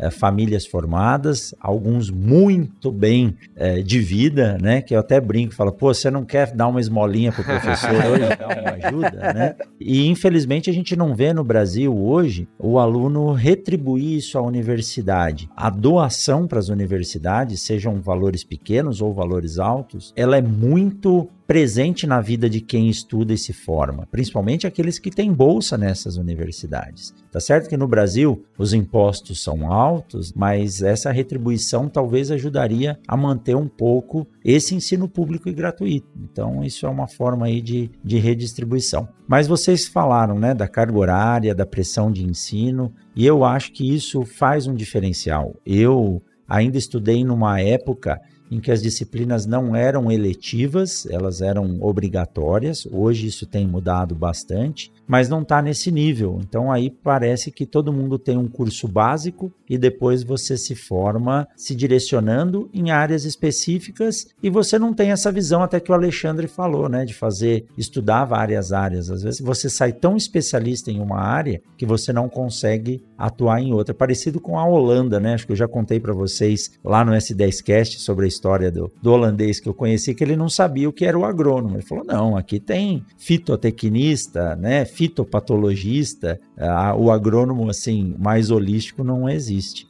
Mas é bom saber. E é legal, né? Eu vi também muita gente de outros países nas universidades aí, são muito bem-vindos. E quando a mão de obra é boa, o pessoal exige mesmo. Não é, Carlos? Sua régua tá alta, né? É. Não, é, é, isso mesmo. Deixa eu fazer uma contextualização, acho que é bem importante. Isso daria para discutir sobre horas e horas, mas é como o americano enxerga a universidade. Eu acho que hoje, assim, baseado no que eu lembro de quando eu estava no Brasil, pensar em doação para uma universidade pública é algo inimaginável, porque a gente sempre tem aquela ideia como brasileiro que o governo está nos roubando, né? Então você vai dar dinheiro para quem está te roubando, é assim, é um pouco do mindset, né, de, de como as coisas funcionam no Brasil. Aqui é totalmente diferente e quando eu cheguei aqui foi a minha maior surpresa. A gente está falando aqui, eu, cada um de nós tem um exemplo, mas aqui na a cidade que eu tô aqui Manhattan, no Kansas, tem 50 mil habitantes. O estádio da universidade de futebol americano tem 50 mil lugares. O estádio está lotado todo final de semana. Você passa nas casas casas, você vê bandeira, você vê umas pedras com o logo da universidade na frente, você vê as pessoas se mobilizando para criar fundos, para fazer doação para dar para a universidade. Esse ano devo ter ganho aí mais de 4, 5 prêmios, todos eles com um pouco de dinheiro embutido, além da, do certificado bonito, tem a parte do dinheiro para motivar o estudante, para que ele continue tentando fazer a diferença. Isso a gente não vê no Brasil. A maior coisa de um congresso aqui nos Estados Unidos hoje é premiação.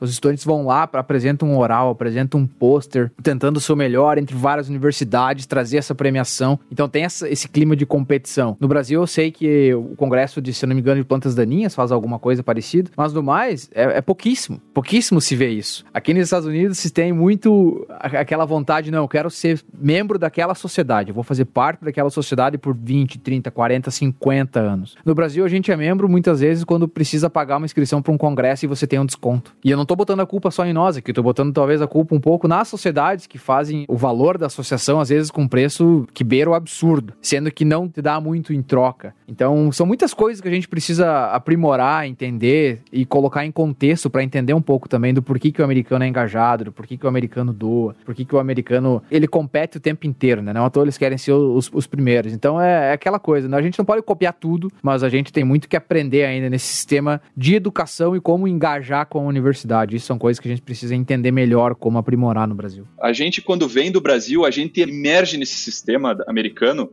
e a gente compete de igual para igual. Ou seja, o nosso sistema no Brasil é falho, não é o brasileiro, é o nosso sistema. Porque o brasileiro chega aqui, faz a diferença, participa, compete, dá o melhor e fica de igual para igual com qualquer país do mundo. Então é o, gente, o que a gente precisa olhar é o sistema no Brasil, aonde que a gente pode melhorar para engajar o estudante, para ele ser um protagonista dentro de uma sociedade, para ele ajudar a sociedade a crescer, que é o que é feito aqui. A gente se sente parte, né, como o Carlos falou, a gente organiza os, os eventos quando estudante, então eu acho que aí que está a diferença, sabe? Não é o estudante brasileiro ou o estudante americano. É, é o, o sistema tem que ser bem organizado para fomentar essa vontade de participar e de engajar dentro de uma sociedade de agronomia, por exemplo. Me permite comentar aqui, eu acho que é uma questão de mudança cultural também. Eu acho que a sociedade no Perfeito. Brasil não tem conhecimento da relevância, talvez, da universidade, da importância dos alunos, da importância da pesquisa, da pós-graduação. Garanto que todos aqui já devem ter escutado aquela pergunta: pô, mas tu só estuda?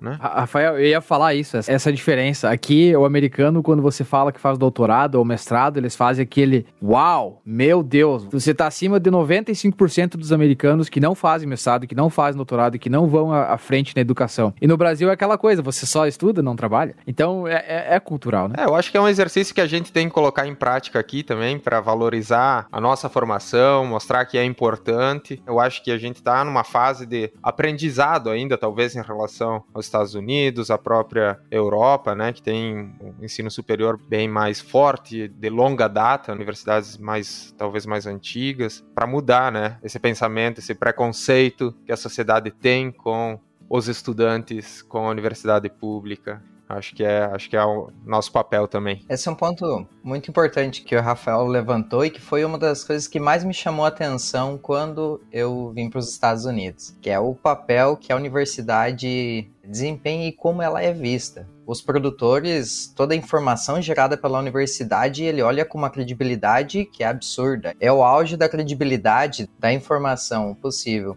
E no Brasil a gente gera muita informação boa, muita mesmo. Não tem mais aquele gap, aquela diferença em qualidade. O que eu vejo um pouco que é faltar vender o peixe. Muitas universidades, professores não têm vendido o peixe e mostrado o trabalho, principalmente associando a pesquisa e a extensão. Eu fico feliz de ver trabalhos como o professor vem desempenhando, fazendo essas parcerias com empresas, com produtores. Isso é uma coisa que me deixa feliz, que é o que a gente vê muito aqui nos Estados Unidos e que é um diferencial absurdo. Tem vários outros professores que a gente vê hoje nas redes sociais ou que trabalhando com produtores e tudo mais. Isso dá, me dá uma alegria muito grande de ver e eu vejo que é um salto muito grande, tanto cultural quanto de, de conhecimento. E isso é bacana. E assim, eu gosto de fazer uma analogia com vestir a camisa, né? Quem está nos ouvindo não está vendo, mas o Carlos está com a camisa da K-State. O Lucas está com a camisa da Illinois, né? E acredito que eu não estou vendo direitinho aí, mas o Rafael deve estar tá com a camisa da BASF, né?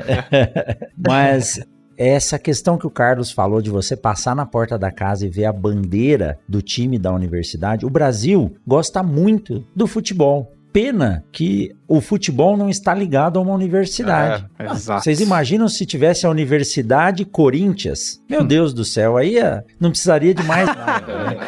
É uma brincadeira, mas é uma brincadeira que vai muito além do que a gente está acostumado aqui no Brasil. Quando eu cheguei na Ohio State, lá em Columbus, o primeiro lugar que eles me levaram para conhecer foi a sala de troféus. E eu cheguei, tinha tido jogo numa noite anterior, o professor Lau tem carteirinha para entrar no estádio, ele falou: É, Rogério, não dá para comprar o ingresso de uma hora para outra, não. Eu compro sempre no começo do ano. Ele falou: Mas eu vou levar vocês num lugar que vocês vão ter a sensação do que é estar tá dentro de um estádio. Dentro da sala de troféus tinha como se fosse um pequeno auditório cercado por caixas de som. Ele falou: entra aí que eles vão fazer a apresentação para você. Então, eles imergiam a gente dentro de um estádio fictício para ouvir o que, que é o time da liga universitária, que não é nem a liga principal, entrando no estádio. Então, essa relação cultural, né, de você vivenciar a universidade e ter orgulho de ter aquilo, é muito grande. Então, Aqui no Brasil, nós não podemos produzir nada com o logotipo da universidade, e às vezes a universidade nem tem um logotipo definido, são algumas misturas. Poxa, é, eu quero ter um boné da minha universidade, eu aqui mandei fazer as camisetas com o logotipo da universidade para eu poder trabalhar. Não existe para comprar, e isso é muito enraizado na cultura daí. E agora, o, que o Lucas falou, a gente acha que não, mas o produtor, a extensão, né, a ligação da pesquisa com o produtor, você levar a informação. O produtor gosta muito de ter a universidade dentro da propriedade rural. Lógico, às vezes tem alguns problemas, mas a maioria deles quer você lá dentro. Por quê? Primeiro lugar, ele se sente valorizado. Poxa, a universidade está procurando a minha fazenda, que é o trabalho que o Carlos faz hoje. Segundo lugar, ele está olhando que a universidade leva para ele a informação em primeira mão, sem um olhar comercial porque ele está muito acostumado com o agrônomo, né, a vendedor que passa na fazenda dele, sempre com aquela ideia de tirar um pedido, que não está errado, está certo, mas quando a universidade está, ele fala, poxa, eles estão testando uma tecnologia aqui, estão me trazendo a informação e vão me dar a possibilidade de tomar uma decisão depois. Então eu tenho ficado feliz de ver os produtores ligarem para nós e acho que isso, a ação que vocês fazem no Agro Connection de estar tá nas propriedades, vocês fazem acho que o crop tour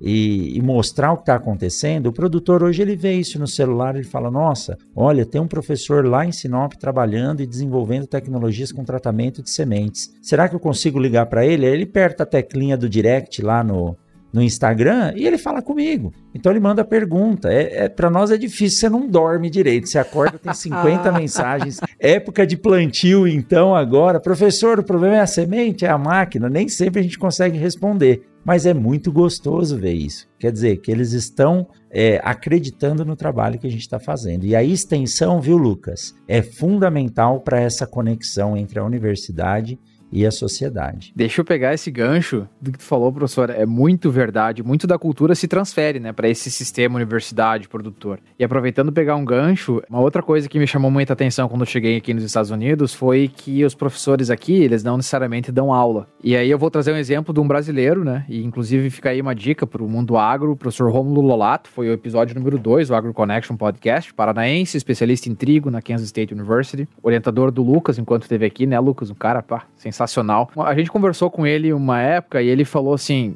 o dinheiro que vem do, da universidade, do governo, para manter o meu grupo de pesquisa não dá para dois dias. Então a gente não pode pensar, não, o governo americano é rico, eles dão dinheiro. Não, não mantém dois dias um grupo de pesquisa com o dinheiro que eles dão. Então o professor aqui, ele precisa correr para lá e para cá, aprovar projeto, arrumar financiamento, arrumar dinheiro, parceria com empresa XYZ, é, enfim, algumas instituições não governamentais que também fomentam a pesquisa, dá para usar o exemplo da FAPESP, por exemplo, lá é, em São Paulo, aqui nos Estados Unidos tem, tem várias outras. Então precisa correr muito atrás. Às vezes fica aquele negócio, não, tá nos Estados Unidos, é rico, é fácil. Não, não é bem assim. O que facilita um pouco o pesquisador, o professor daqui fazer isso? É porque raramente, mas muito raro, ele vai ter que fazer a, o tripé, né, que a gente chama, de ensino, pesquisa e extensão. O professor Rômulo, por exemplo, ele é, vou chutar aqui, 80% é, extensão, 20% pesquisa. Então facilita muito você fazer isso. E desde que eu cheguei aqui, é isso que eu quero fazer. Eu quero dar aula para produtores. Eu quero trabalhar com extensão rural e com pesquisa. Eu quero estar tá alcançando, eu quero estar tá chegando lá. Eu quero que o produtor ele tenha aquele sentimento, a gente fala de ownership, que é o sentimento que ele é dono da universidade, que ele faz parte daquilo, que o quanto ele nos apoia no campo é o quanto a gente vai poder liberar informação para outros produtores, para a região desenvolver a comunidade. É muito cultural, né? A gente precisa mudar muito disso. E uma coisa importante, não achar que os Estados Unidos é mil maravilhas. Não é, às vezes a gente também não tem dinheiro para fazer o que a gente quer fazer. Mas não dá para comparar a infraestrutura de um país com o outro. A gente teria que, olha, talvez. Eu arrisco a dizer que talvez a gente não chegue no Brasil hoje com a infraestrutura que os Estados Unidos têm, porque isso são anos de transformações, histórias de países, né? A gente não fica difícil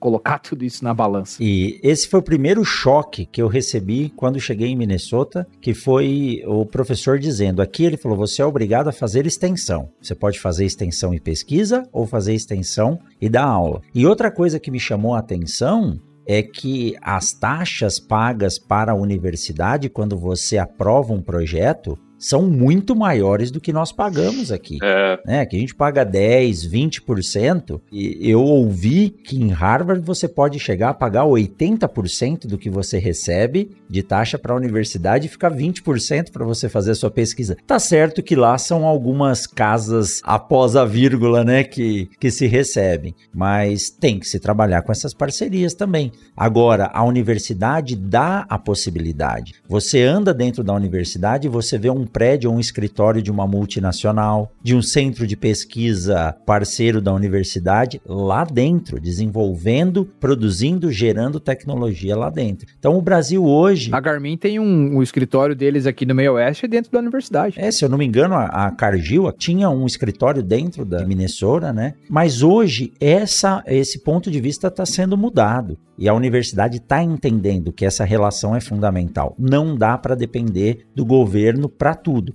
O governo mantendo o aluno, eu acho que já é uma boa condição. Agora, o professor aprende demais, foi aquilo que eu falei com vocês. As aulas mudam quando eu passo uma semana no campo andando com produtores ou com a empresa, quando eu volto para dentro da sala de aula, e aqui vocês são estudantes que vieram também, tirando eu e o Lucas que não viemos direto da agricultura, mas quando meu aluno chega no primeiro período, contei para vocês agora no intervalo, né, alunos nos procurando antes de entrar na universidade. E o menino nasceu na fazenda. Ele tem 18 anos, os pais moram há 23 na fazenda. Você acha que eu como professor não tenho nada para aprender com esse aluno? Eu aprendo a cada ano. E não tenho vergonha de falar isso, e é muito bom, porque no ano seguinte, quando alguém me perguntar, eu vou dar o exemplo lá que esse aluno que entrou comigo agora, o Lucas, me ensinou no, no, no campo, né? Então, porque ele vivenciou isso no dia a dia. Então a universidade está percebendo que essa relação com a empresa ela é boa. É aquela máxima. Como que um professor que dá aula de estrutura de materiais vai ensinar um aluno a construir uma ponte se ele nunca construiu uma ponte na vida dele? É. Né? O diretor lá na na época, o, o pró-reitor da Ohio State, ele falou: olha, os nossos médicos têm que ser médicos que atuam, eles têm que ter a vivência. Eu dou valor para o administrador que é administrador de uma grande empresa e vem aqui doar um pouco do seu tempo dando aula para o meu aluno. Então, é,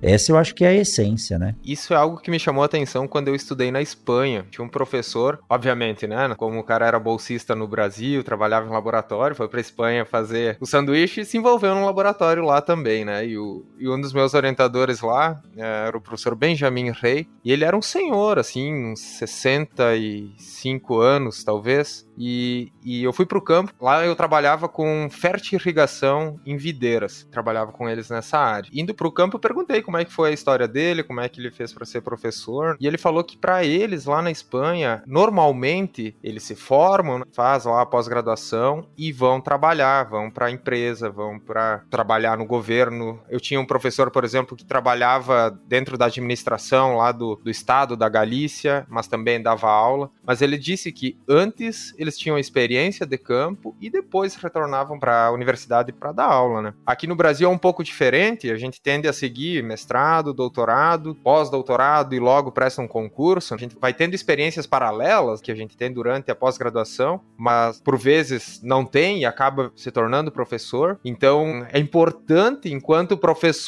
buscar essas experiências, ir para o campo, tentar fazer parceria com agricultores, para nós que somos do agro, ou mesmo em outras áreas da ciência, né? A gente pode falar também que é importante ter contato com o mercado, com a indústria, para de fato levar para o aluno aquela formação básica que ele precisa para atender a demanda do mercado. É o meu caso, o caso do Alexandre. Hoje a gente trabalha em multinacionais mas eu diria que eu não fui formado para isso. Estou aprendendo um monte sobre a organização da iniciativa privada, como funciona. Eu diria que eu não aprendi isso na universidade, sabe? Não tive essa base para atuar onde eu estou atuando hoje. Então, é um pouco das experiências que a gente vai coletando. Por sorte, né? Uma coisa que é importante comentar, eu conversava com a minha noiva, Cláudia, que também é professora na universidade, de dar oportunidade para os alunos. Eu tive a oportunidade, com meu orientador, por exemplo, de ajudar na prestação de contas de projetos projetos, escrever projetos para solicitar recurso. E tudo isso vai nos dando uma ideia de como é a, realidade, né? Como é trabalhar numa empresa que é sua, em que você tem que angariar recurso, prestar contas. Isso faz parte da formação também, que se você ficar só na graduação, não se engajar em atividades extras, como os seus alunos aí que antes de entrar na universidade já lhe procuraram para lhe acompanhar. Daqui a pouco eles vão ser futuros podcasters com inspiração do professor orientador, né?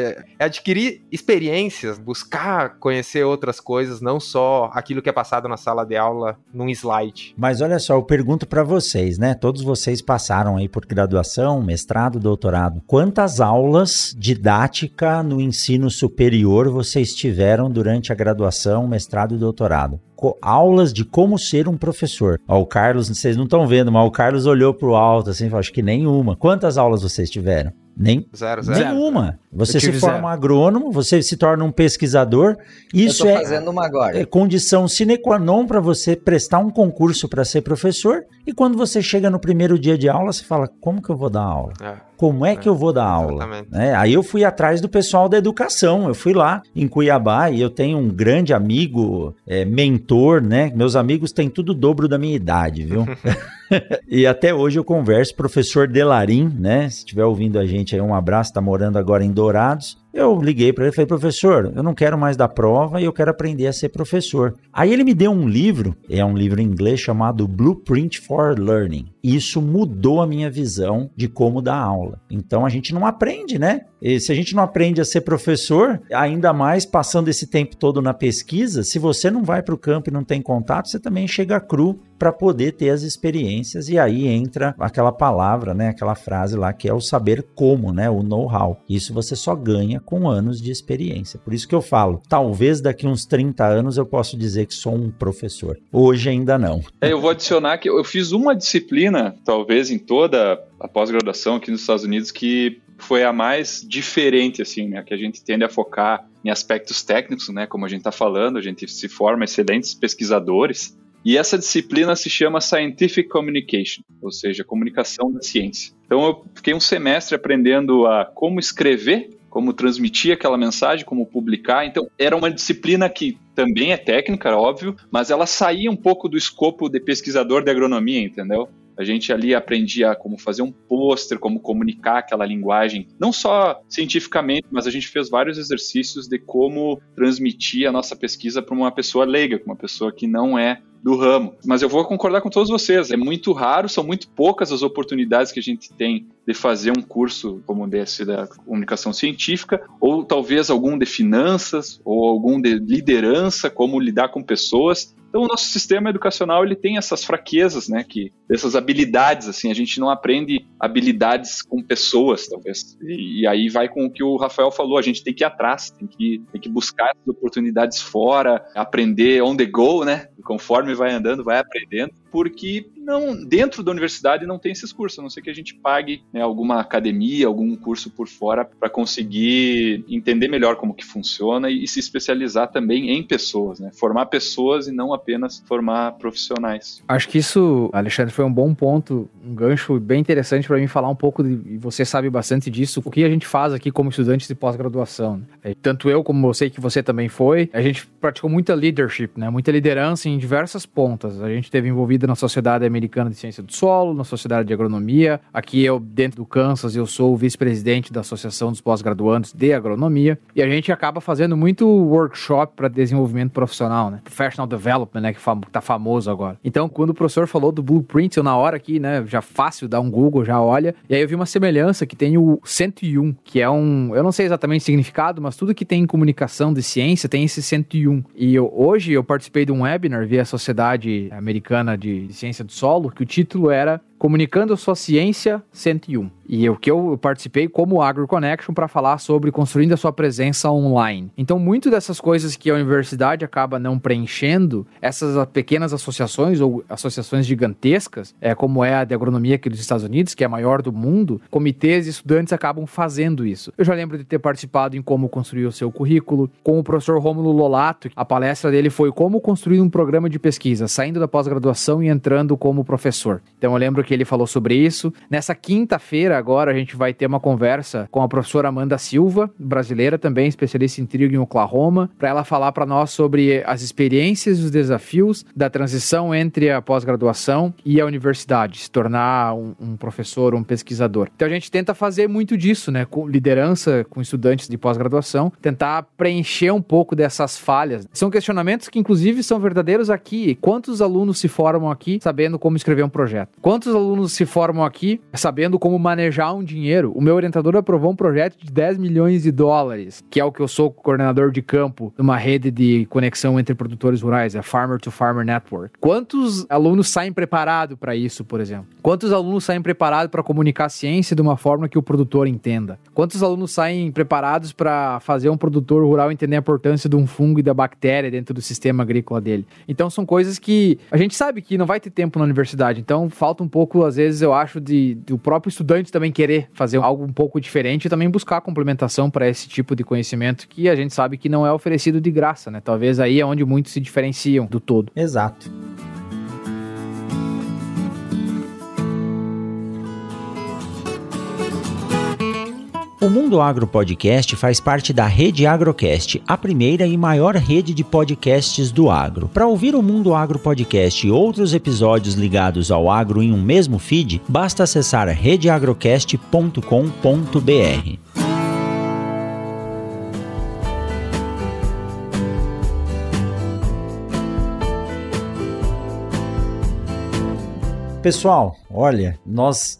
demos uma boa filosofada aqui, mas eu saio muito contente desse bate-papo por dois motivos. Primeiro, por oferecer para quem está nos ouvindo aqui até agora essa visão que vocês trouxeram. Isso é difícil da gente conseguir ver, observar. Então, vocês trouxeram diferentes pontos de vista de alunos que se formaram no Brasil, que estão estudando ou trabalhando nos Estados Unidos ou trabalharam na, na Europa e isso dá primeiro a ideia de que é possível conseguir. A história do Carlos, que não conseguiu acessar a aplicação pelo Ciências Sem Fronteiras, mas deu um jeito de estar lá, correu atrás. As oportunidades estão aí. Então, quem quiser pode ir atrás. O Brasil tem muita oportunidade para quem trabalha no agronegócio. Eu canso de dizer: vagas existem busque se capacitar. Não sente na cadeira da universidade e espere o curso fazer você. É você que faz a universidade, seja uma universidade pública, seja uma universidade privada. Eu valorizo muito os cursos de agronomia noturno e fico chateado quando eu vejo alguns memes ou tiração de sarro. Ah, agronomia à noite, agronomia EAD. Nós temos que lembrar que tem muita gente que trabalha nas fazendas que morre de vontade de ter um curso superior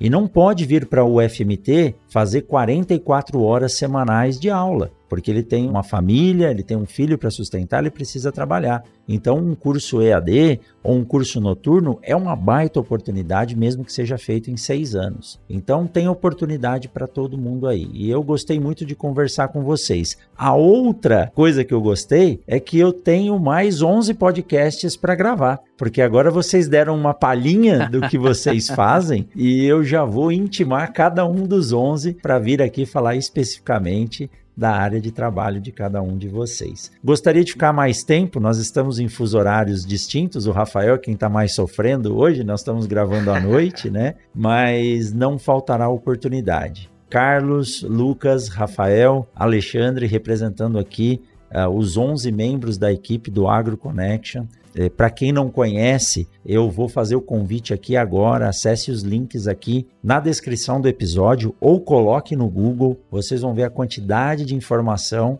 e agora eu posso dizer esses meninos que têm praticamente a metade da minha idade, né? Ou dois terços, não sou tão velho assim, mas o que eles estão desenvolvendo de coração para vocês, porque você entra nos vídeos que eles rodam nos Estados Unidos, você ouve as conversas no podcast, isso é uma informação extremamente valiosa que está aí. Você pode acessar a hora que você quiser e consumir esse conteúdo. Então eu agradeço muito vocês de terem aceito esse primeiro convite. A gente já tinha batido um papo lá no S10cast, né, um pouco diferente, mas aqui eu pude ouvir e conhecer um pouco da essência, da história de vocês e do trabalho que vocês têm desenvolvido. Muito obrigado, viu? Bom, eu como sou o primeiro que, que vai dormir agora depois dessa, dessa conversa, vou agradecer aqui, professor, essa, essa oportunidade de estar participando do episódio com o Mundo Agro junto com os colegas do Agro Connection, que me deram também essa oportunidade, né? Junto com o Carlos, eu também estou expandindo minha network, trabalhando com eles que estão lá nos Estados Unidos. Isso é de um prazer enorme, né? A gente se alimenta diariamente por ter essa cooperação com pessoas diferentes. Via podcast a gente conversa com pesquisadores de todo mundo, com profissionais que são personagens da agricultura brasileira. Assim como você também tem feito aí, eu acompanho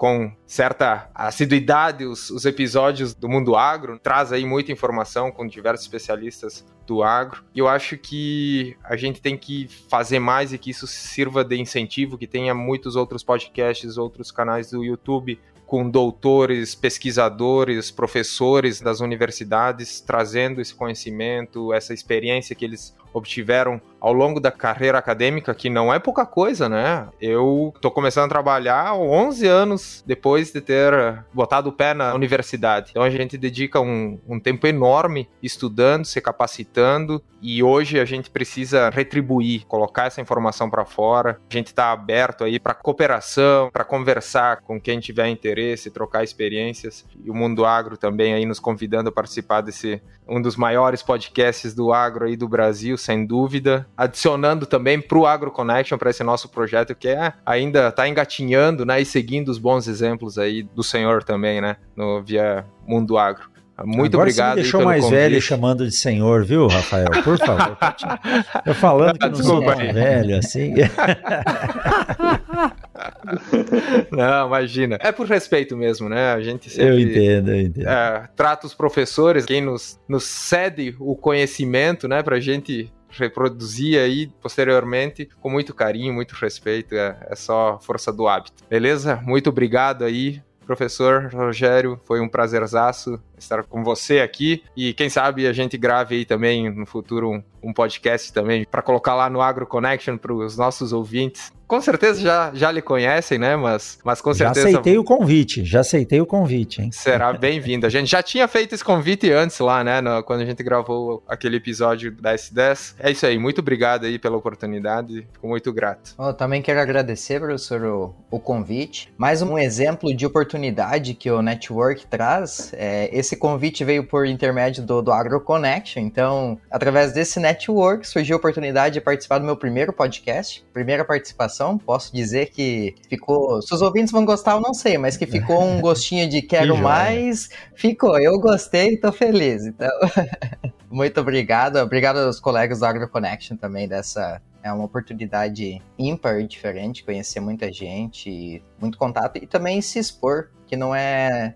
É muito mais fácil você ficar aí na zona de conforto, quietinho no canto, não se expor, falar em público, falar errado. É muito mais fácil não se expor. Mas muito obrigado e um forte abraço. Bom, só agradecer, né, a oportunidade de estar no Mundo Agro Podcast, falando um pouco da nossa história, um pouco de quem nós somos, tá? faz parte lá do nosso site, quem, quem nós somos ou quem somos nós, eu nem lembro direito, são tanta coisa que acontece durante o dia que a gente vai perdendo a memória. Mas só agradecer a oportunidade de estar aqui. E o Agro Connection é isso, né, é tentar conectar pessoas, é fazer networking, é produzir conteúdo, não só em podcast, mas agora também no YouTube, está aprendendo a cada dia, como o Rafael disse, ainda engatinhando em muitos desses processos, e a gente tem muito ainda, sem dúvida nenhuma, a contribuir, tanto aqui nos Estados Unidos ou tanto no Brasil, né, o futuro a Deus pertence, a gente nunca sabe onde a gente vai estar, e agradecer por ser agraciado com um time como o que a gente tem. Acho que isso é muito importante, é um aprendizado a cada dia. E a gente sempre, no começo das edições, né, quando a gente começou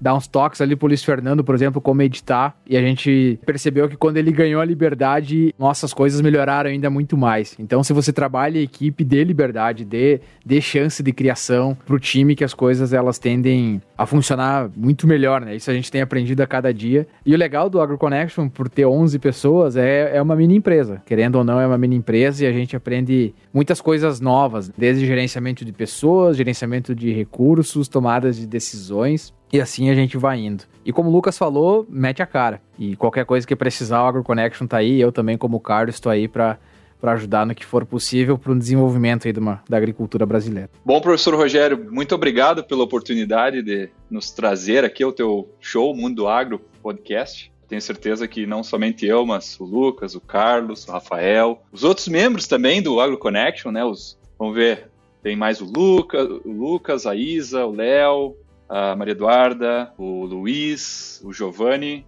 Tá esquecendo alguém? Fernanda. É a Fernanda, bem lembrado. É, quando a gente começa a dar nome, é fácil de esquecer. Mas, enfim, queria agradecer também em nome deles que não puderam participar, mas tenho certeza que eles vão, vão vir aqui em algum outro momento ou em outras oportunidades, porque eles têm, cada um tem uma história diferente e rica. Né, e a gente, como um time aqui, tentou trazer um pouco da nossa missão e que tem muito mais por vir. A gente tem muitas ideias. Eu, o Rafael e o Carlos, a gente fala muito seguido, é muita ideia e a turma, todo mundo que tá no time, parece que se a gente fala qualquer coisa, ou eles mesmos falam, a gente compra na hora, porque é, é um time e a gente confia muito um no outro. Então, é muito gratificante, assim, fazer parte do, do Agro Connection e ter a oportunidade de falar sobre o agro, falar sobre a nossa história então, será uma satisfação, com certeza, vir mais vezes e tentar cobrir outras perguntas do roteiro, né? A gente falou tanto, já acho que a gente fez metade do roteiro aí, duas, três perguntas. Então, fica as outras três, fica para a próxima, né, professor? De repente a gente consegue terminar tudo, mas uh, muito legal a oportunidade eu agradeço mais uma vez. E fica uma provocação aqui, professor, que um dia no Brasil a gente consiga fazer um encontro de todas essas mentes brilhantes aí do agro brasileiro, do podcast, canal do YouTube, enfim, tudo que a gente puder. Acho que seria bem interessante que a gente pudesse um dia se encontrar e, e sem dúvida nenhuma, isso seria muito produtivo para a agricultura brasileira. Isso já está no meu Trello e buscando aí o, o budget para isso, eu já estou correndo atrás. Então, não se assustem se vocês receberem esse convite em breve, tá bom? Que joia, pessoal. Olha, realmente, Alexandre, nós não conseguimos manter aqui o nosso roteiro, então fica já um convite para a gente continuar essa história. Tenho certeza que quem ouviu até agora quer ouvir mais. Pessoal, Agradeço muito a disposição de vocês. Foi um papo muito, mas muito bacana. Não vai ser dividido em dois episódios, vai ser em um só. E eu tenho certeza que vocês vão receber aí muitas mensagens para conversar mais com quem nos ouve, passar algumas dicas e nós vamos dividir aí os próximos 11 episódios aí ao longo de 2022, quem sabe, com cada um dos integrantes do Agro Connection. Vocês estão de parabéns e o que o agro precisa é isso. Não é comunicação só para quem é do agro, mas para quem também está do lado de fora podendo entender melhor o que a gente faz. Meninos, muito obrigado. Eu desejo um sucesso grande a vocês um bom trabalho e que a gente se encontre rapidamente. Forte abraço a todos e a gente se vê no próximo episódio do Mundo Agro Podcast. Tchau, tchau. Valeu, tchau, tchau. Tchau, tchau. Tchau, tchau. Tchau, tchau. Vamos Inter. Você acabou de ouvir o Mundo Agro Podcast, o podcast semanal sobre o agro disponível na sua plataforma de áudio preferida. Siga o Mundo Agro Podcast no Spotify ou na Amazon, assine no Apple Podcast e se inscreva no Castbox ou no Google Podcast. E favorite no Deezer, assim você receberá uma notificação a cada novo episódio publicado. Eu sou o professor Rogério Coimbra e encontro você na semana que vem em mais um episódio do Mundo Agro Podcast. Mundo Agro Podcast para ouvir onde estiver.